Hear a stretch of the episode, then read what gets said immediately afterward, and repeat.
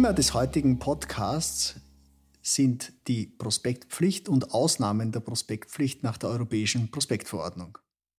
Das Thema ist äh, weitreichend zu fassen, nämlich dass ursprünglich diese Prospektpflicht in der Prospektrichtlinie vorgeschrieben war, die im Jahr 2017 in eine Verordnung übergeführt wurde. Im Rahmen dieser Verordnung sind die wesentlichen Themen aus der Prospektrichtlinie übernommen worden und damit einheitliches europäisches Recht, das in allen EU-Mitgliedstaaten zur Anwendung kommt, geworden. Die Prospektpflicht selbst greift, vereinfacht gesagt, bei dem öffentlichen Angebot von Wertpapieren. Diese Begriffe, zwar einerseits das öffentliche Angebot, andererseits die Wertpapiere sind in der Verordnung definiert. Darauf will ich jetzt äh, nicht im Detail eingehen.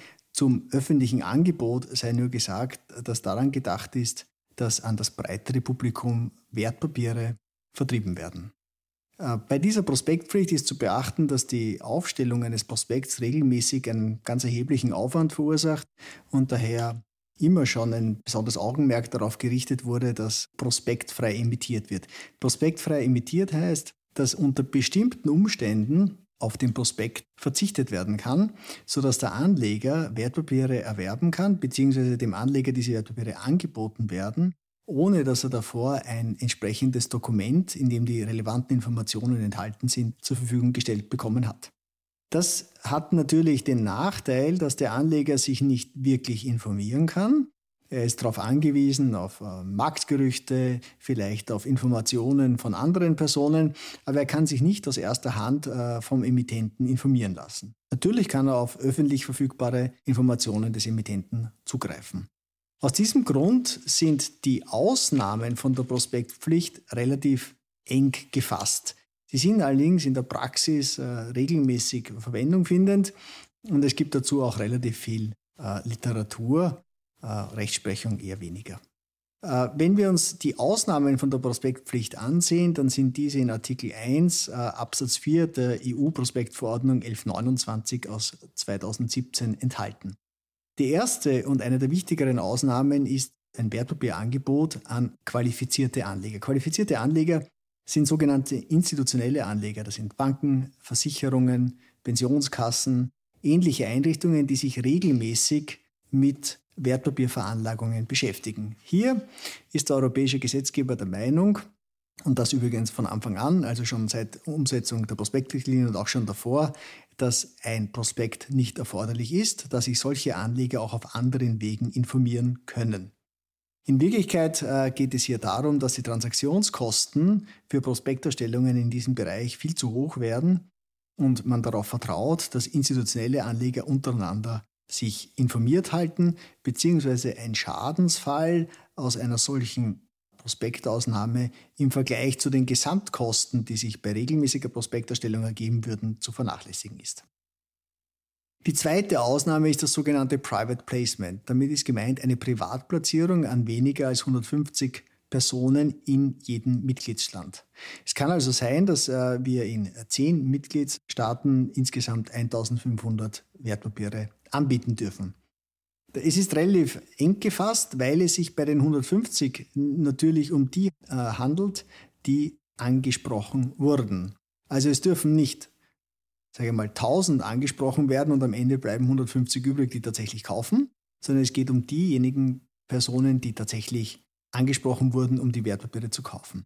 In der Praxis verwendet man diese Ausnahme mit einem gehörigen Sicherheitsabstand von den 150 Personen, so in der Regel äh, so zwischen 50 und 70 vielleicht maximal, damit das nicht passieren kann, dass man trotzdem in eine Prospektpflicht hineinstolpert.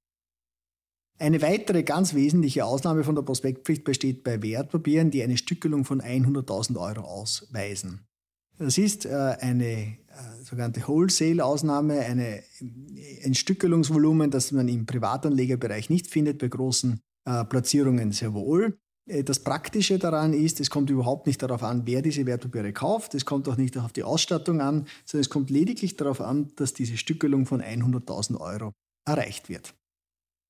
Vergleichsweise ähnlich ist die Ausnahme bei einer Mindestinvestition von 100.000 Euro, die allerdings in der Praxis äh, kaum eine Rolle spielt. Das heißt, man würde hier kleiner stückeln, 1000 Euro, aber ein Anleger müsste zumindest 100.000 Euro investieren. Hier besteht das Risiko, dass dann ein einzelner Anleger vielleicht doch durchrutscht und dann könnte es ein öffentliches Angebot geben. Weiters ist eine Ausnahme auch vorgesehen bei Kapitalerhöhungen und e-, ähnlichen Maßnahmen. Die nächste Ausnahme betrifft äh, Aktien, die im Austausch für andere Aktien ausgegeben werden, sofern keine Kapitalerhöhung damit verbunden ist. Auch eine technische Ausnahme.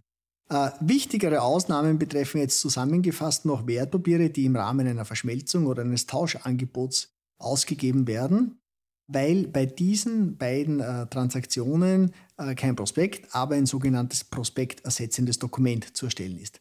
Ein solches Dokument äh, ist nach den Vorgaben des Emittenten ähm, bzw. des Zulassungsantragstellers auszustellen und äh, ist jetzt gesetzlich bzw. im Rahmen der EU nicht detailliert vorgegeben. Allerdings soll es so gestaltet sein, dass es den Anlegern ausreichend Informationen gibt, um diese Transaktionsstrukturen zu beurteilen. Eine weitere Ausnahme gibt es für Dividendenausschüttungen von Aktien, eine spezielle Figur, die in der österreichischen Emissionspraxis eigentlich keine große Rolle spielt. Und dann weiters noch äh, Emission bzw. ein öffentliches Angebot von Wertpapieren an Arbeitnehmer. Dieses äh, bzw. Führungskräfte, dieses äh, erfordert ebenfalls ein prospektersetzendes Dokument. Der Vorteil ist, der Emittent kann seinen eigenen Mitarbeitern bzw. auch den konzernalen Mitarbeitern Wertpapiere anbieten, sofern er eben allgemeine Informationen über diese Wertpapiere zur Verfügung stellt. Es ist, und darauf sei nur am Rande hingewiesen, auch bei diesen, dieser Prospektausnahme fraglich, ob es jetzt eine Prospektausnahme im engeren Sinn ist, weil ein solches Angebot üblicherweise kein öffentliches Angebot ist. Die letzte Ausnahme betrifft äh, Nicht-Dividendenwerte, die von Kreditinstituten dauernd oder wiederholt begeben werden. Hier war das Volumen ursprünglich bei 75 Millionen Euro, wurde jetzt temporär während der Covid-Krise angehoben. Äh, das sind sogenannte prospektfreie Emissionen, sogenannte früher Daueremissionen von Kreditinstituten, die bestimmte Kriterien erfüllen müssen. Sie dürfen nämlich weder nachrangig, konvertibel oder austauschbar sein. Das heißt zum Beispiel Nachranganleihen oder Wandelschuldverschreibungen kommen dafür nicht in Frage. Sie dürfen auch nicht zur Zeichnung anderer Wertpapiere berechtigen und sie dürfen auch nicht an einem Derivat gebunden sein. Es gibt darüber hinaus einen ähnlichen Katalog für die Börsezulassung äh, von Wertpapieren, der auch eine Prospektfreiheit ermöglicht. Abschließend ist darauf hinzuweisen, dass bei jeder Art von prospektfreie Emission präzise darauf zu achten ist, dass die Kriterien eingehalten werden, da bei Verletzung der Prospektpflicht erhebliche Strafen von Seiten der FMA äh, drohen können und diese insofern beachtlich sind, als äh, zum einen die Strafrahmen relativ hoch sind und zum anderen auch meistens aufgrund der Öffentlichkeitswirksamkeit von solchen Transaktionen Daten und Informationen relativ gut verfügbar sind.